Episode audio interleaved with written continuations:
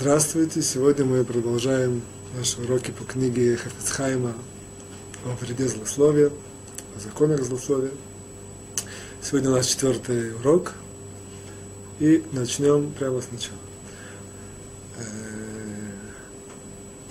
я бы хотел вместе с вами разобрать сегодня в начале э, талмудическую такую тему. Талмудическую называется сугия. Тема в Талмуде называется сугия который, в принципе, Хафицхайм приводит тоже в начале в своем видении. И очень тяжелый вопрос, который он спрашивает, который, в принципе, сам напрашивается. И давайте рассмотрим его со всех сторон и увидим, что мы можем выучить из этого очень много практических э, советов. Э, в трактате Баба Батра в конце, ближе к концу, говорится следующая вещь, что большинство, ну, не большинство, все, все люди, э, извиняюсь, что очень мало людей, есть меньшинство людей, которые, у них есть природные побуждения к воровству. Большое количество людей, у них есть э, определенный э, позыв к разврату на разных уровнях. И все люди, они нарушают законы злословия. Немножко странно, что, в принципе, Творец так сотворил человека, что все люди нарушают законы злословия. Все. Как, то есть все это в этом случае действительно все, потому что до этого сказано меньшинство, большинство и все.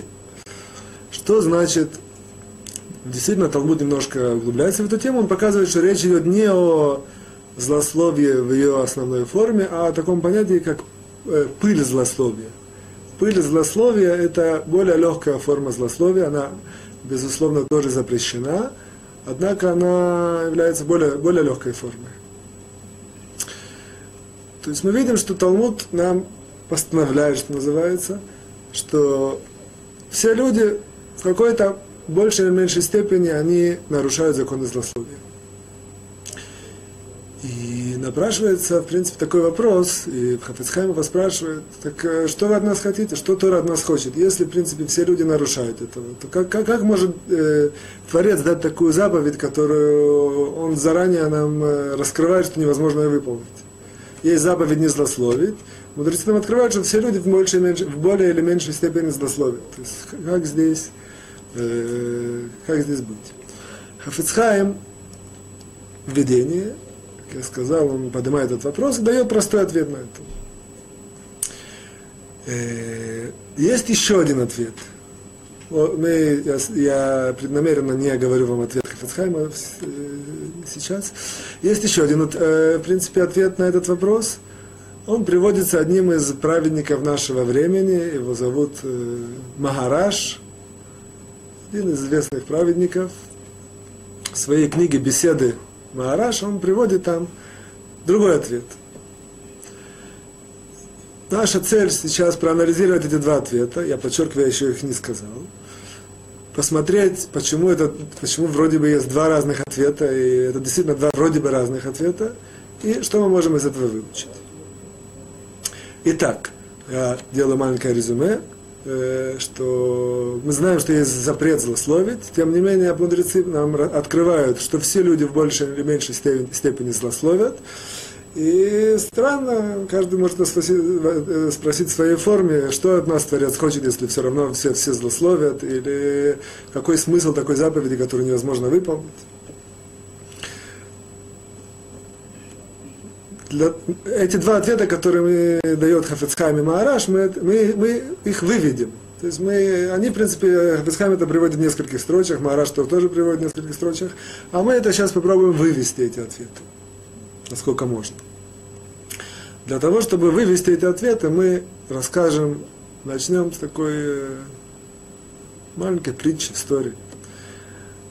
В одной стране, назовем ее словно Ганалула, в ней э, предложили всем евреям мира очень выгодные условия для того, чтобы там жить. И, безусловно, практичные евреи сделали подсчеты на своих машинках, компьютерах сегодня. Пришли к выводу, что выгодно туда ехать. И туда съехал, съехалось очень много евреев. И действительно условия были, жизнь там были очень выгодные. И, как я сказал, собралось множество евреев со всего мира. В какой-то момент правительство Аналула решило изменить правила. Изменить правила следующим образом. Сейчас я скажу, что, как она их изменила и что это были за правила, это важно знать. Однако она сказала, что кто не принимает такие правила, может спокойно уехать. Кто принимает, он будет э, жить счастливо. Что это были за новые правила? Они были следующими.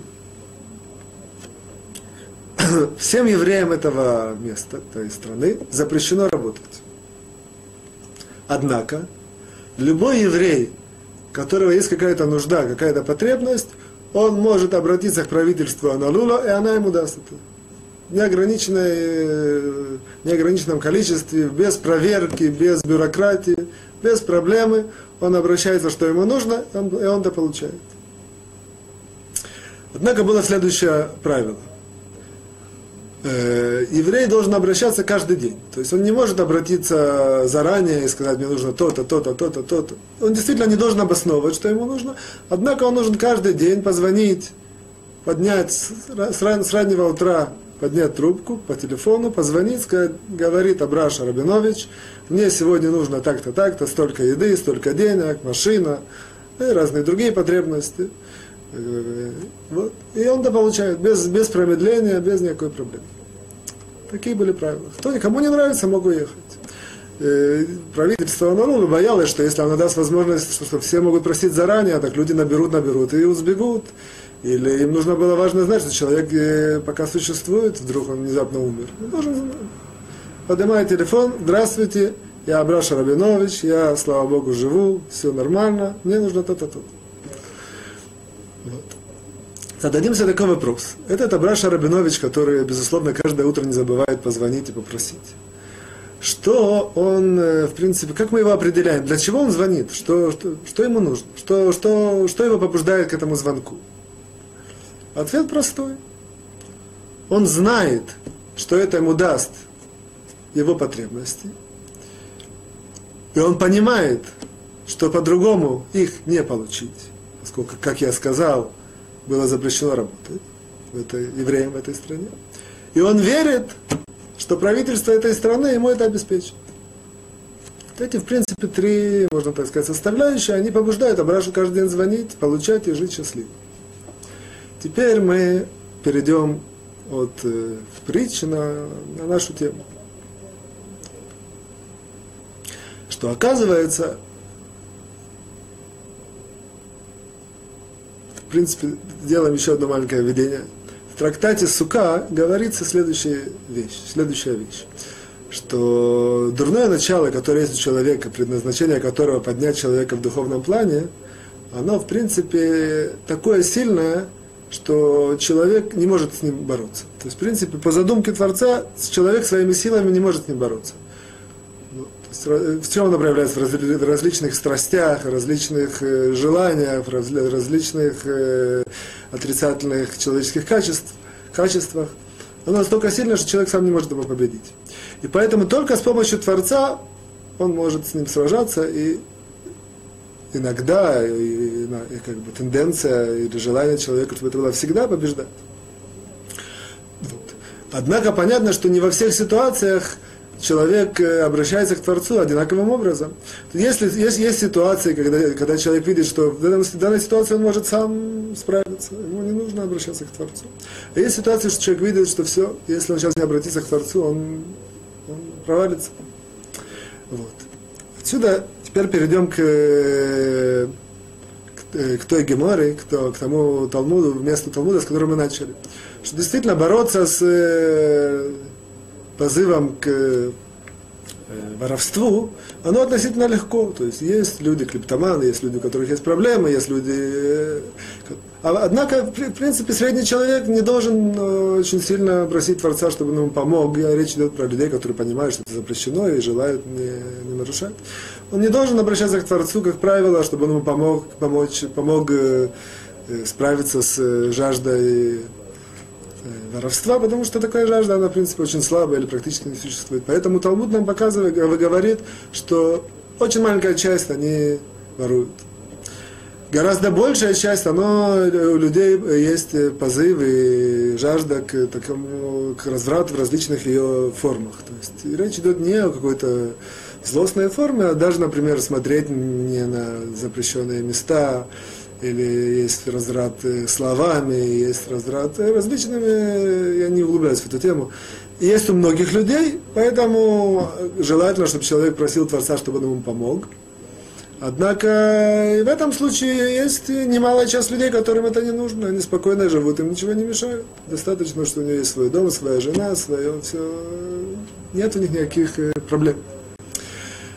Что касается злословия, говорит нам Талмуд, что все нарушают в большей или меньшей степени запрет злословия. Соответственно, если мы обратимся к Талмуду в Сука, который мы привели, что дурное начало, оно невозможно победить без помощи Творца. Мы видим, что если человек, что в принципе видим определенный секрет, что все предназначение такой ситуации, что природа человека, она предрасположена для того, чтобы злословить, такая ситуация специально создана для того, чтобы человек просил у Творца и был полностью зависим от Творца, чтобы победить это вожделение, желание, как его назвать, э, злословить мы видим, что в, этой, в случае злословия человек полностью зависим от Творца. И это, в принципе, была задумка Творца, чтобы создать такую, условно скажем, духовную ловушку, чтобы проверить веру человека. Я только возвращаюсь назад, один шажок, это аналогия с Абрашей Налулу, который полностью зависит от правительства и постоянно просит каждый день. То же самое человек, который хочет не злословить, он вынужден. Это не его, он хочет, не хочет. Если он принял на себя не злословить, он вынужден все время просить у Творца поддержки, о, о помощи, чтобы, э, чтобы выйти из запрета злословия. Вот. Теперь мы переходим э, немножко дальше. В принципе, это связь человека с Творцом в этой ситуации, это является проверка веры человека. Как мы знаем, не знаем, сейчас узнаем, что, в принципе, а самое основное человека, который соблюдает Тору Мецвод, это не Тора и не Мецвод, и даже не добрые дела, это его вера. То есть, в принципе, это основной стержень, который есть у человека. Все остальное это, как бы, называют, что называется, формы работы, формы проявления веры, формы существования человека, формы его, формы его достижения награды в духовном мире. Однако самый основной стержень, центральный стержень – это вера человека. Как человек может как можно, как с, одной, как с одной стороны человек может проверить свою веру, или другой человек, смотря на кого-то, может видеть, или это, этот человек находится в духовном плане на, на высокой ступени веры. И с другой стороны, как человек может пробудить свою веру, это именно вот этим маленьким способом. Когда человек постоянно обращается к Творцу э, о, о помощи. То есть, если человек, человек, может быть, допустим, у него есть большой внешний вид, большие пейсы, или он может говорить какие-то умные вещи, получающие, или даже делать какие-то добрые дела. Все это очень хорошо, и это э, очень важно. Однако это все не свидетельствует о уровне веры человека. Уровень веры человека критерий очень простой и простой и сложный.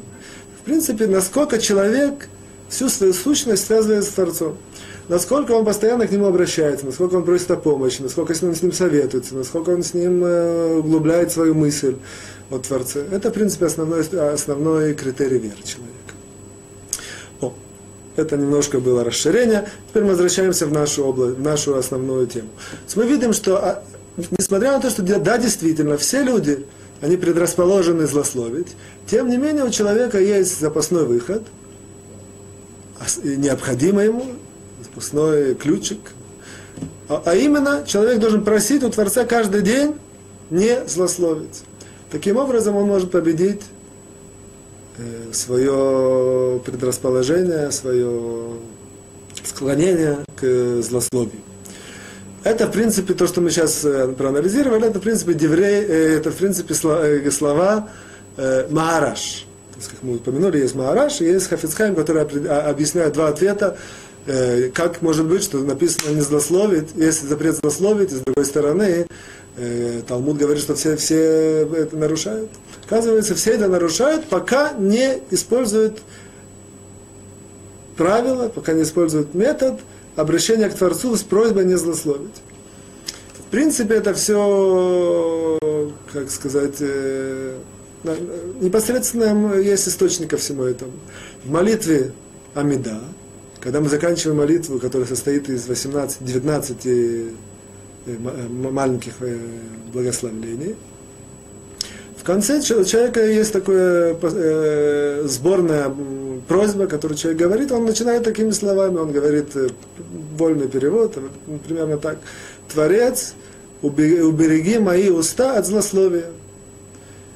И так далее. И не дай мне, пожалуйста, провалиться в, обмане и так далее. Однако он начинает с этими словами. То есть мы видим, что мудрецы, зная это, уже заложили в человеку это, это правило все время обращаться к Творцу с просьбой о, о том, чтобы он ему помог не злословить.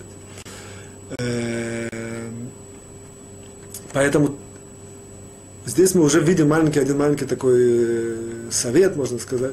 Человек, который молится и так, ему достаточно просто вложить немножко, вдуматься в то, что он говорит, и он уже, э, в принципе, выполняет э, что называется, старания для того, чтобы не, не, не, не провалиться на злословие. То есть он, во время, когда он говорит эти слова, он вдумывается, действительно просит, Творец, помоги мне уберечь язык от злословия. Те люди, которые не молятся по разным причинам, или, например, женщины, которые, у них есть много детей, заботы в доме, которые освобождены от молитвы, мы опять сейчас можем, отсюда выводим очень важный закон, практически очень важный закон, что, тем не менее, даже женщины, которые освобождены от молитвы, они должны хотя бы что-то просить у Творца. Так вот, среди этого что-то на первом месте, или на одном из первых мест, будет просьба о том, чтобы беречь нас за слово. Второй ответ, это, это ответ Хафецхайма, то есть, опять же, есть запрет злословить, с другой стороны, Талмуд говорит, что все злословят. Хафецхайм нам говорит следующее, он говорит, что речь идет, если человек не учит законы о злословии. Однако, если человек учит законы о злословии, у него есть возможность э, уберечь себя и даже не провалиться в, в пыли злословия. Он может действительно полностью себя гарантировать, что называется, и оградить от злословия, как, в принципе, Хафискай был сам по себе живой пример этого. Вот. С есть вроде бы два ответа, как уберечься от засловия в то время, когда мудрецы подчеркивают, что все, все проваливаются на этом, на этом запрете. Первое – это обратиться к молит, с молитвой к Творцу, чтобы он помог уберечься от засловия. И второе – это изучать законы злословия. То есть, а теперь давайте немножко я хочу здесь на этом примере, в принципе, это как бы для, это наша первая часть на этом заканчивается, однако я хочу здесь одну а, немножко заострить э, внимание на одной очень важной части. Это, в принципе, правило изучения Талмуда, однако оно очень интересное. Мы видим, что есть две составляющие. Так вот, тот, кто углубленно учит Талмуд, знает такое правило интересное, что всегда, когда есть две составляющие какой-то вещи, в принципе, которые две, две эти составляющие, они, они э, скажем, двигают эту вещь. Скажем, есть стол, два человека его двигают то всегда есть два возможных отношения между этими двумя составляющими. Может быть, что одна из них основная движущая сила, а второе это только условие. А может быть, что обе они являются основными движущими силами. Я вам приведу такой пример. Например, э, если мы хотим посадить дерево, то мы в первую очередь должны зерно положить в землю, и потом его поливать. То, в принципе, две составляющие. Посадить зерно и поливать. Оказывается, две составляющие, они не одинаковые.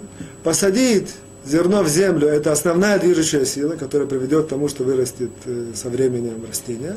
А поливать – это только условие.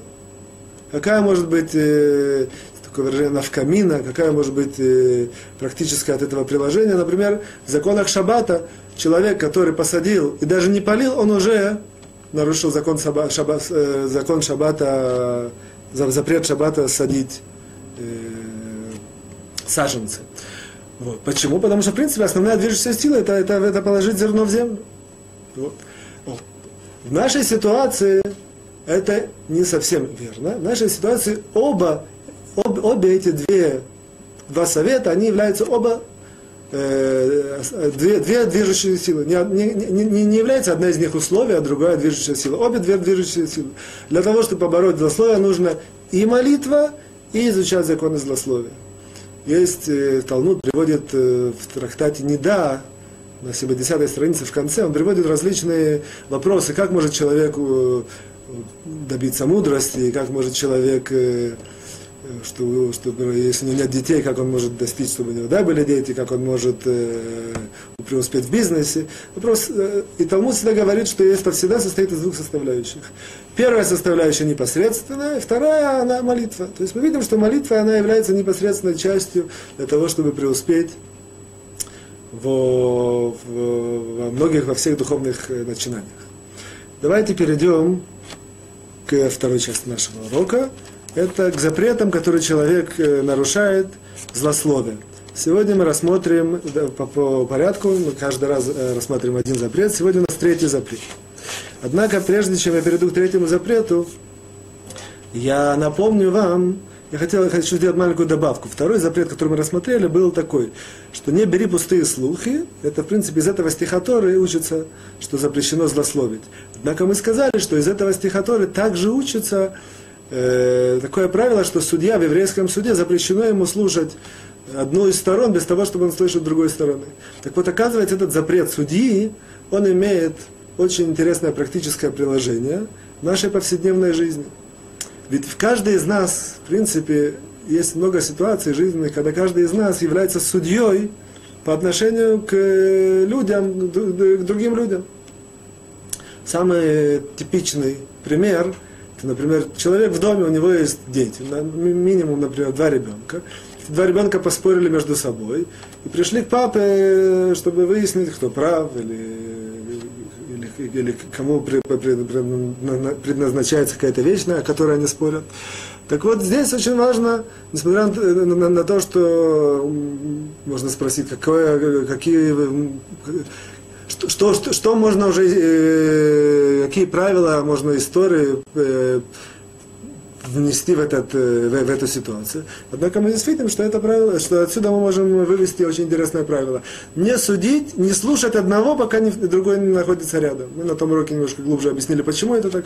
Однако правило, два ребенка спорят, один прибежал, начал говорить, папа говорит, одну секунду, я хочу, чтобы оба были передо мной они оба перед тобой, ты слушаешь а, каждого из них, одного, другого, однако запрещено слушать, то есть очень имеет смысл, это не явный запрет, это одна из э, таких э, возможностей, приложений тех знаний, которые мы уже знаем, как использовать в повседневной жизни. Если один говорит, не слушать его, пока не придет другой. Сейчас мы переходим к третьему запрету, который человек э, нарушает. Это запрет такой – запрет, который находится в, э, в книге Дворим, в пятой книге Пятикнижья, 24 э, часть, 8 стих, говорит там следующее, примерно перевод такой. «Берегись от проказы, очень беречься и делать». И, в принципе, этот запрет непосредственно не говорит о злословии, он говорит о различных правилах, о различных законах проказы. Однако мудрецы из него вывели запрет злословия тоже. Что это за запрет? Запрет следующий. Запрет, что человеку запрещено злословить, так как сказано в Талмуде, что злословие, оно влечет за собой, э, что человек, который злословит, он, он, он, он может навлечь на себя проказу на, на свое тело. Поэтому запрещено злословить, так как Творец хочет, чтобы ты был чист от, от, от проказа, чтобы, в принципе, я немножко э, в сторону и возвращаюсь. Очень важно э, в евреев, в иудаизме, в Торе, очень большое внимание дается здоровью человека, хотя несмотря на то, что это явно так не подчеркивается, вроде бы кажется все очень духовное, все какие-то возвышенные большие вещи, однако это не, не совсем верно, что тот, кто знает э, Тору в шир, он, он очень знает, что во многих местах очень важно человеку беречь свое здоровье, и очень важно человеку э, свое тело к нему относиться э, должным образом. Вот. Одна из причин этого, что человек должен быть, если у человека будет цельная материальная оболочка, что называется, в здоровом теле есть такое выражение здоровый дух. принципе, Тора хочет от нас духовное поднятие, однако для этого нужно, должна быть материя, э, база, как сказать, материальная база, которая представляет здоровое тело, здоровое хорошее настроение, здоровый тонус. Вот. Поэтому э, этот запрет нам говорит, запрещено человеку злословить так, как злословие влечет, влечет проказу, а мы хотим, чтобы, а Тора нас повелевает, чтобы мы были здоровыми и сильными в служении Творцу. Вот. Э, сегодня мы немножко углубимся здесь в следующий вопрос. Не будем э, углубляться мы в синтактическую часть э, самого этого запрета, как мы делали в прошлые разы, а сегодня мы просто зададим вопрос. В принципе, напрашивается очень интересный вопрос. Опять же, очень часто люди, которые немножко далеки от Тора, любят ловить э, люди, людей, которые находятся в Торе, на всяких противоречиях. А сказано так, а почему на, в действительности это не так? В данном случае это очень интересное, очень, очень э, подходящее место поймать. Сказано, что запрещено злословить, чтобы не получить проказу. Но видим, люди злословят, и не, практически ни у кого нет проказа. Практически вообще ни у кого нет проказа. Что Тора просто так говорила? Вот есть объяснение, что в данном, да, сегодня, в этом пока в наших поколениях, в последние дни, проказа не очень, в принципе, уже существует, это было больше во время храма и так далее, и так далее. Это правильно. Однако, если запрет остался запретом, значит, почему его Хафицхайм приводит? Хафицхайм жил 100-150 лет назад, и если не было проказа сейчас, то, в принципе, не было и тогда. Так э, мог бы спокойно обойти, сказать, да, действительно, в Талмуде это было, мог бы в сноске написать. В Талмуде был такой запрет, а сейчас он не действует, потому что нет проказа. Однако он приводит, что есть, что есть такой запрет. В чем же, в чем же изюминка здесь? Вот, на это мы ответим с помощью книги Зор в э, недельной главе. В принципе, книга Зор, она очень часто э, говорит не непосредственно темы недельной главы, она очень часто углубляется в различные другие темы. В данном случае она э, немножко говорит о запрете злословия и, и, и, и непосредственно, что называется, с неба нам послали, говорит именно об этом запрете берегись от проказы, что это, в принципе, запрет о злословии. Однако в, книге Зоар оно приводится немножко в другой форме. И это, в принципе, дает нам сейчас э, простой ответ на то, что мы спросили. В книге Зоарда приводится в такой форме. Э, берегись от проказы. Вот. Это, в принципе, повеление человеку не злословить, чтобы не навлечь на себя различные недуги, недуги и не навлечь проказу. То есть, еще раз, не злословить, чтобы не навлечь на себя различные недуги и не навлечь проказу. Что мы отсюда видим? Отсюда мы видим, что, в принципе, проказа это является наиболее продвинутой формой э, последствий этого запрета. Нам книга Зор показывает, что, в принципе, человек, который злословит, он непосредственно на себя наводит различные недуги. Крайней формой этого является проказы. Может, действительно, она не существует в наше время. По разным причинам. Может быть, просто не, причина не потому, что изменилась природа человека. Потому что человек получает свое наказание, до, не доходя до крайней формы. Потому что этот запрет, как, мы, как, как мы, книга Зора нам показывает, включает в себя и другие э, виды болезни и проказу. Это все становится на более низкой форме. Человек засловит и вдруг получает там, ну, не хочу говорить о различных болезнях и проблемах человека. Человек даже не знает, что это все именно непосредственно зависит от, э, от э, прямой связи, зависит, связано от того, что он злословит. Вот. Поэтому этот действительно запрет имеет место запрет говорит нам, берегись от проказы. Однако в глубине он включает в себя, береги не злословие, чтобы не навести себя различные болезни, которые в своей крайней форме ведут к проказе. Однако, в принципе, запрет, как мы сказали, быть здоровым. Для того, чтобы здоровым, нужно не злословить. Поэтому э, это идея этого запрета. Э, может быть, при случае мы расскажем, как это работает. В другом месте книга Зор показывает, как, в принципе, слова, которые приходят и человек э, э, говорит, они э, как бы идут в духовный мир, как они работают в духовном мире и спускают на человека различные проблемы. Однако сейчас мы в это углубляться не будем. Переходим мы к третьей части, основной, законы злословия. Мы находимся сейчас на первом пункте, на первом параграфе. Мы закончили шестой пункт, мы переходим к седьмому пункту. Однако, однако, в принципе, продолжение нашего седьмой пункт. Однако я хочу, я хочу сделать две важные добавки из того, что мы учили, две важные вещи, которые, мне кажется, очень важно э, их э, заострить. Обе они относятся к э, четвертому пункту. Я вкратце напомню.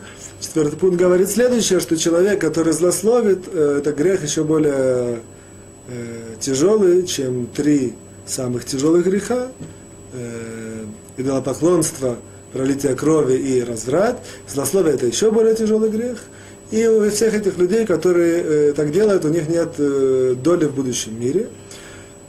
Однако Хафицхайм говорит, что все это в случае, если они речь идет только о злостном злословщике, и речь идет в случае, вот это ну, одна из вещей, которую я хочу подчеркнуть, если человек не принимает на себя э, уберечься от этого.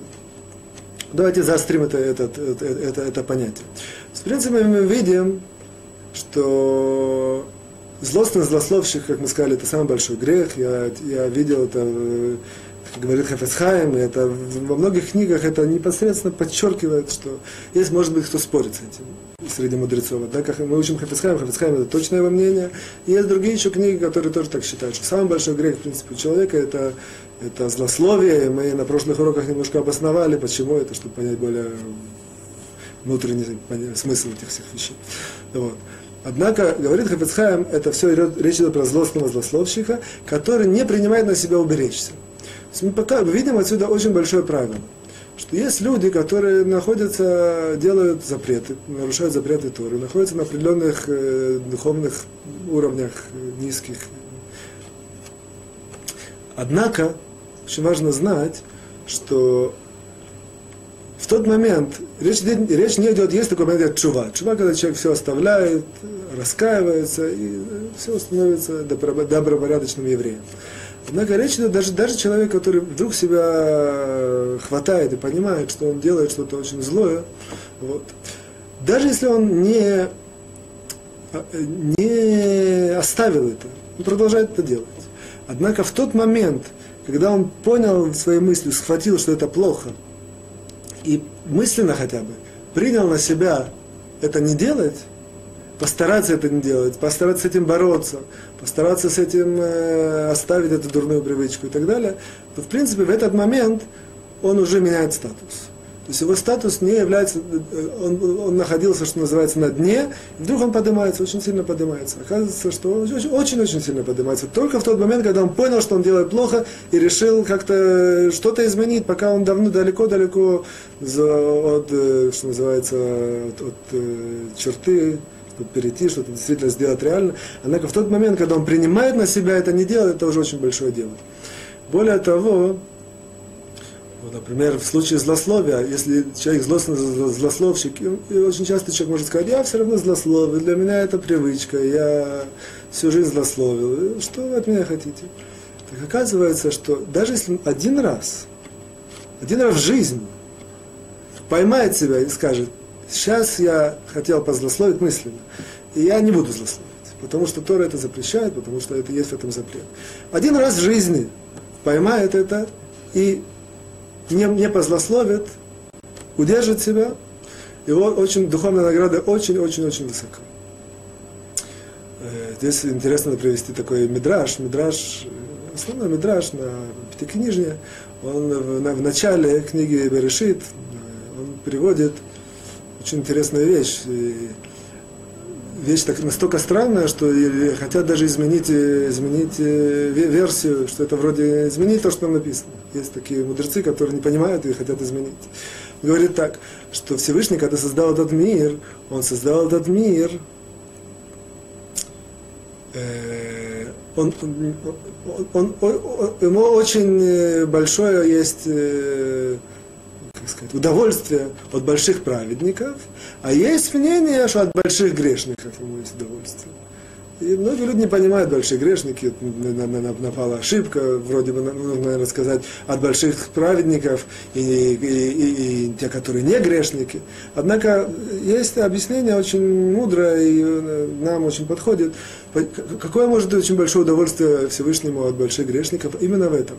Человек, который является большим грешником, и он у себя удерживает хотя бы один раз вот какое-то прегрешение, эта борьба, эта духовная борьба, которую он боролся и, и победил, она настолько высока, что она сравнивается с множеством различных заповедей, добрых дел, которые делают э, большие праведники.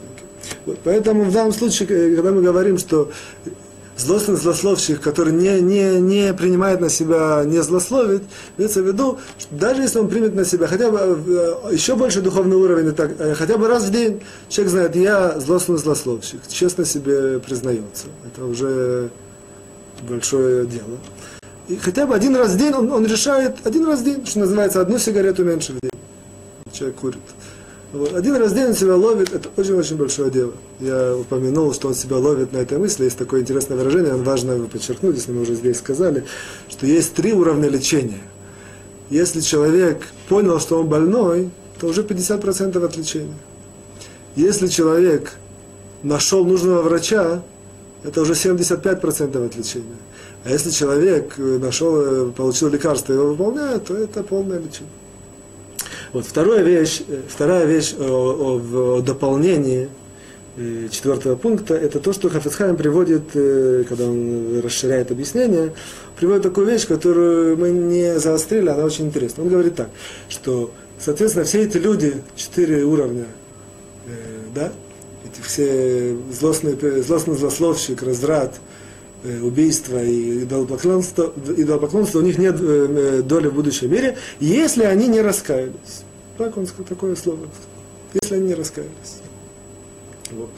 И это меня навело на мысль здесь заострить, за, за, за, заострить очень важную вещь. То есть понятно, что известно, что все прегрешения, которые евреи проходят, э, какие бы они сильные не были, если человек раскаивается, возвращается к Творцу, и по, по правилам называется чува, действует по правилам чува, которые сформулированы в еврейском законе, Рамбам это приводит, то ему это все, он, он может достичь такого уровня, когда полностью все зачеркивается, все, у него нет прегрешения. Считается на духовном уровне, что нет, нет прегрешения. А может достичь еще больше духовного уровня, когда все его прегрешения превращаются в заслуги. Это в этом не углубляемся. Однако во что мы я хочу да, углубиться в, в, в следующую вещь. Очень интересная вещь. Для того, Итак, я хочу углубиться в понятие раскаяния, однако в природном ракурсе, который я сейчас приведу. Для этого я сделал два маленьких видения. Однажды я присутствовал при том, как один нерелигиозный человек спросил своего сына такой вопрос.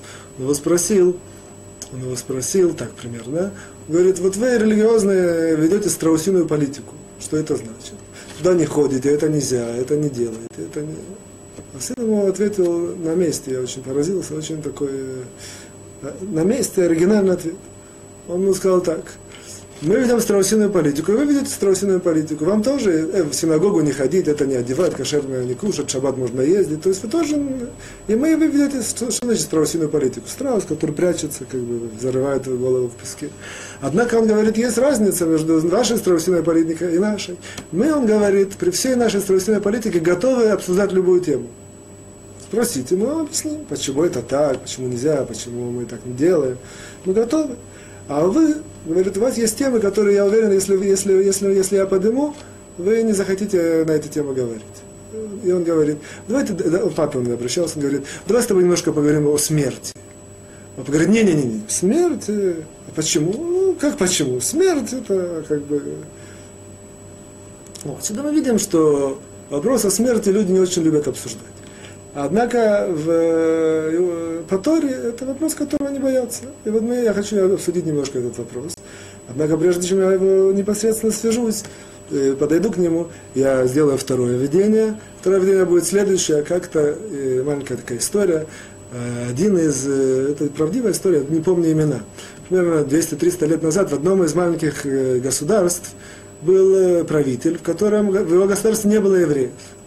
И евреи получили право туда зайти и начали заходить, и начали селиться в его государство. И правитель спросил э, своих министров, что это за народ, он просто не, не, не, не очень знает, есть дал разрешение, люди приятные, однако он не знает, что это за народ.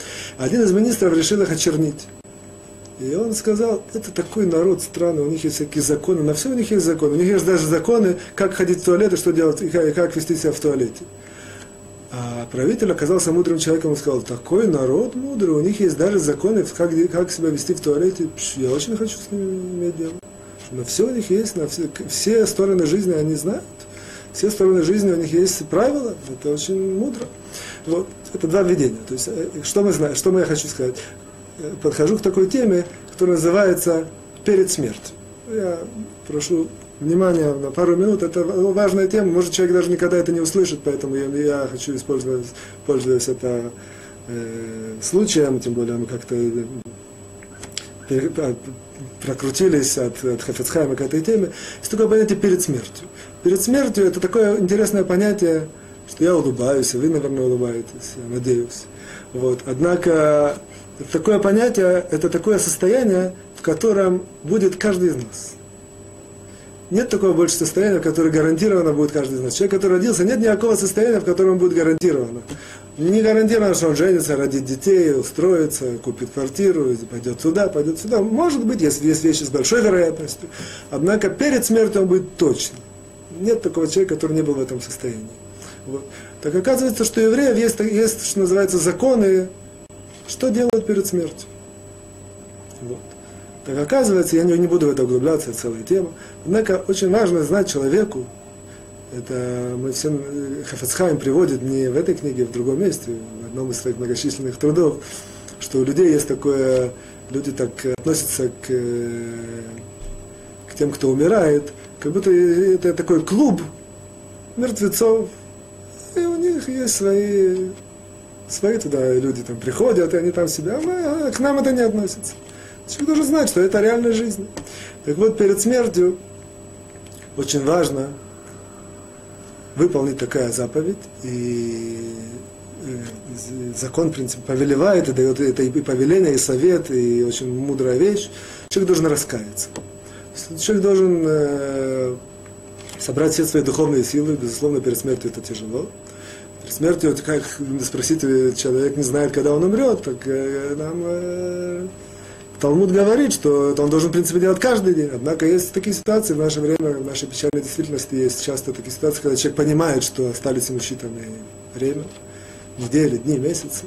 Вот. Он должен раскаяться. То есть, в принципе, он должен собрать все свои духовные силы, он должен постараться вспомнить основные события своей жизни и принять на себя, что он ошибался во многих вещей, и просить прощения у Творца. Это делается даже в такой форме, человек бьет, бьет себя по груди, в, гру, рукой в грудь и просит прощения за все, что он, э, он нарушил, все, что он делал неправильно, если он жил по ошибке и так далее. Вот. Это большая очень духовная вещь, которую нам мудрецы приводят, что она гарантирует, что человек даже на самом низком духовном уровне сделал все, все грехи, которые только может быть. Если он делает это от, от всего сердца, и он удостаивается пройти эту процедуру, скажем так, он, э, ему есть, э, гарантируется доля в грядущем мире – маленькое, но гарантируется. Однако я еще раз подчеркиваю, что, безусловно, важно это делать часто и каждый день, и помнить об этом. Вот. То, закончили эту печальную тему, однако она была важной. И продолжаем, теперь мы непосредственно продолжим наши... Находимся э, э, в седьмой пункт. Седьмой пункт говорит следующее.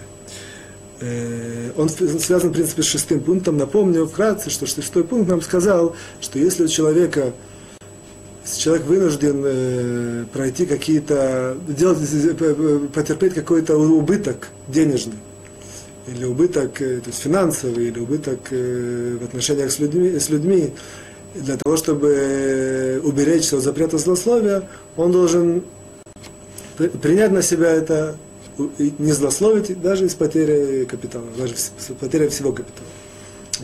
Седьмой пункт, к которому мы переходим, говорит нам следующее, что и тем более, продолжение, тем более речь, э, э, человек должен знать, когда он сидит в компании каких-то людей, которые злословят, и ему тяжело, и он хочется что-то тоже вставить. Он должен знать, всегда у него должен быть э, и мотивация, и информированность о, о, о, о тяжелости этого греха. Он должен себя сдержать и не сказать. Вот. И даже в том случае, если он будет выглядеть немножко странно, даже если он э, услышит какие-то смешки, даже если человек э, чувствует, что он не вписывается в коллектив, если он это не делает. Вот. Говорит нам Хафицхайм, почему? Потому что есть правила, правила, которые написаны в получении отцов, что награда духовная, она в соответствии со стараниями и с тяжестью, как, как было тяжело человеку преодолеть или выполнить мецву. И поэтому он, э, награда будет очень большая, если ему тяжело, он хочет что-то вставить, он, однако он себя, себя сдерживает и не говорит. Вот. Вот. В принципе, такой общий, общий параграф, как Хафицхайм заканчивает, а как же вести себя в таких ситуациях, это, в принципе, то, что нам очень интересно, однако Хафицхайм это говорит в дальнейших пунктах, в дальнейших параграфах. Пятый, шестой, четвертый, пятый, шестой. Как себя вести, как уйти, как перевести разговор, и что можно сказать. Он говорит непосредственно из этих законов и дальше. Что важно здесь, что интересно подчеркнуть? Здесь интересно подчеркнуть, э, такую вещь, две вещи. Одна из вещей, что речь идет про человека, который находится в обществе, и он, он, он чувствует, что он немножко отличается, он немножко другой, он немножко, все люди злословят, говорят какие-то шуточки, про всех склоняют, всех э, вдоль и поперек, а он как-то сидит себе, как белая ворона, или какие-то говорит вещи, людям это не очень даже интересно, если он... Вот. Каждый из нас знает э, по себе, по своему жизненному пути, знает, что он нередко попадал в такие ситуации. Вот.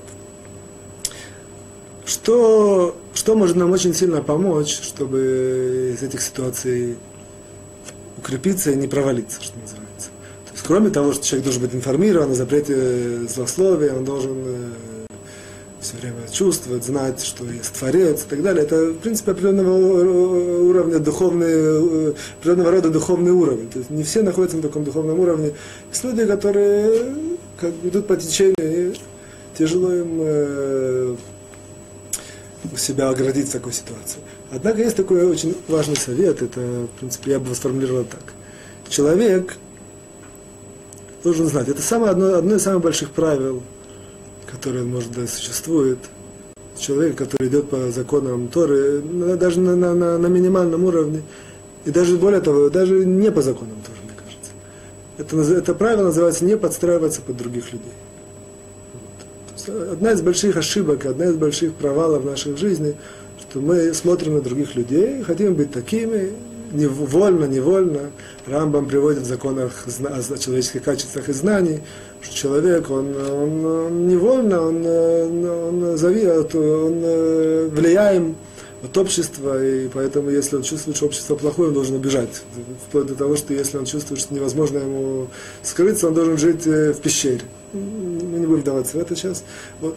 Однако, есть простой, человек должен знать, что каждого, у каждого есть свой жизненный путь, у каждого есть свое, что называется, своя духовная оболочка. Поэтому очень важно знать, я это я, а Абраша это Абраша, вы Гриша это Гриша. И не, быть, не стараться копировать других людей, не стараться быть на них похожим. В этой коннотации интересно привести, есть Рабин Ахман из Бреслев, он, у него есть э, такой труд, который называется «13 э, рассказов». 13 рассказов жизни, в которых он за, за, за, запрятал очень много мудрости Торы. Один из рассказов это рассказ о умном и наивном. Вот. В частности, основная канва, основной сюжет, он показывает, что не всегда ум – это преимущество. И очень часто, может быть, человек умный, мудрый, и он только страдает от этого. А наивность и простота, она очень часто делает человеку, дает ему жить, э, возможность жить счастливо и удачно. Вот. И одна, один из таких, э, скажем, э, мини-сюжетов, это когда мудрый постоянно смотрит, как у него много мудрости, много специальностей, он, он и, и доктор, и и, и по алмазам он умеет делать разные вещи, и он умеет, очень много все знает и умеет, и он все время примеряется, как на него посмотрит, что на это скажет, как он выглядит в глазах других людей. Это, ему, что называется, очерняет его жизнь, это его э, вносит горечь в его жизнь, постоянно страдает от этого. А наивный, простой, он знает же, он был сапожник в этом рассказе, он даже он зарабатывал, он даже не смотрит, сколько другие зарабатывают. Он знает, что это моя за, за, за работа, моя парноса, я зарабатываю так, я этому рад.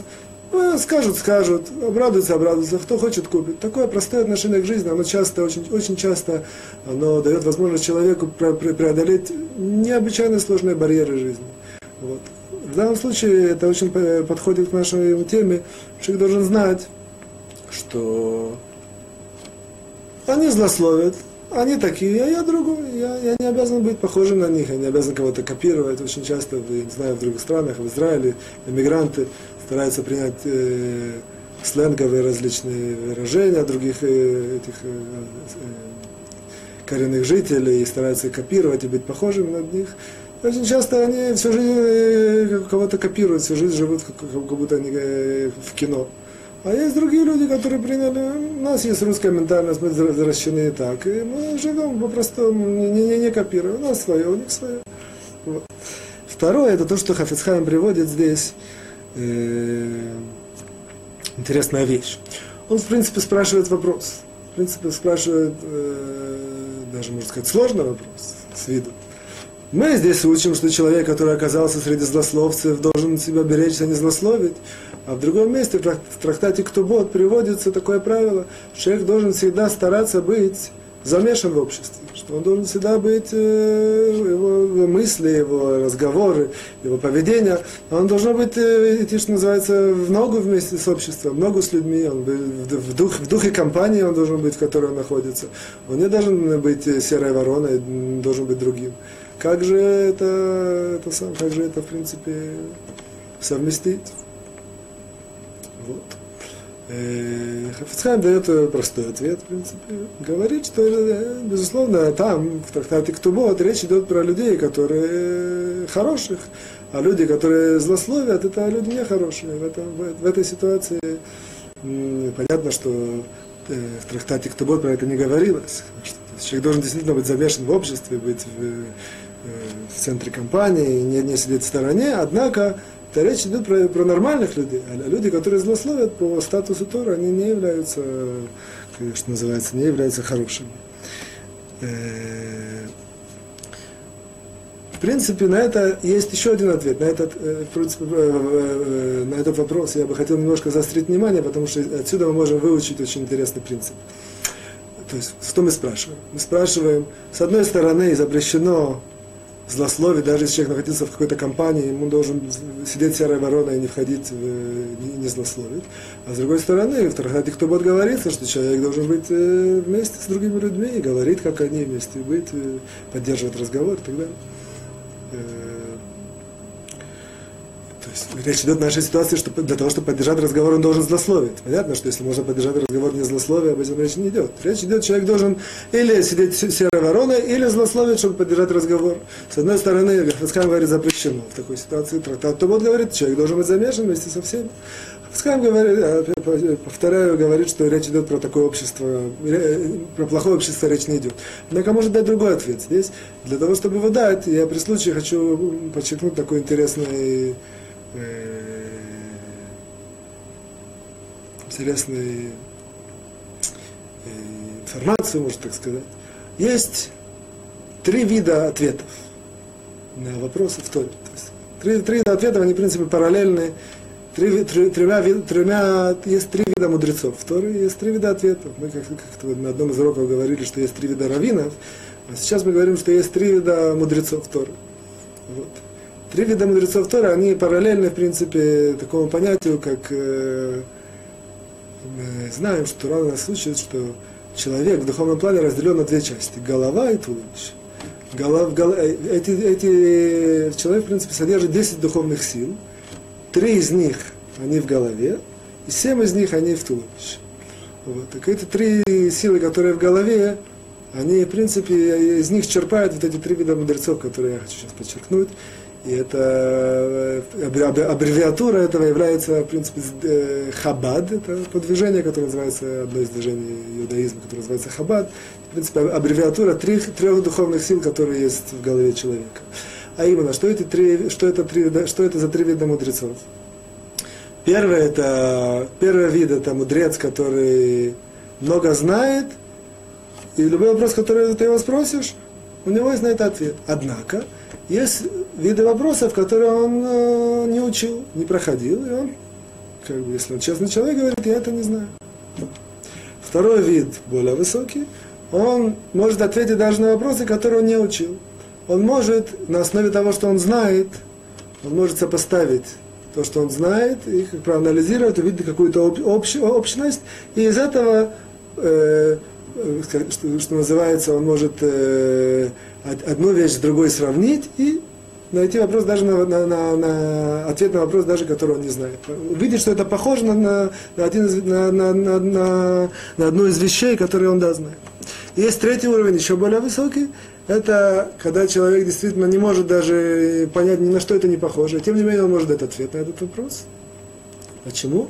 Потому что он понимает вопрос глубоко, и он чувствует, этот, э, чувствует э, что называется, знание свое, глубину его. И поэтому она ему дает возможность иногда копнуть вглубь, вглубь и увидеть ответ э, да, да, да, даже в той ситуации, когда он не видит, что это похоже на, на, на, то, что, на, на что-то из того, что он знает. То есть первый это который отвечает только на то, что он знает, второй это который может найти вещи похожие, а третий это даже который может ответить на вопросы, которые не похожие, но он может глубоко копнуть и увидеть какое-то решение этого вопроса.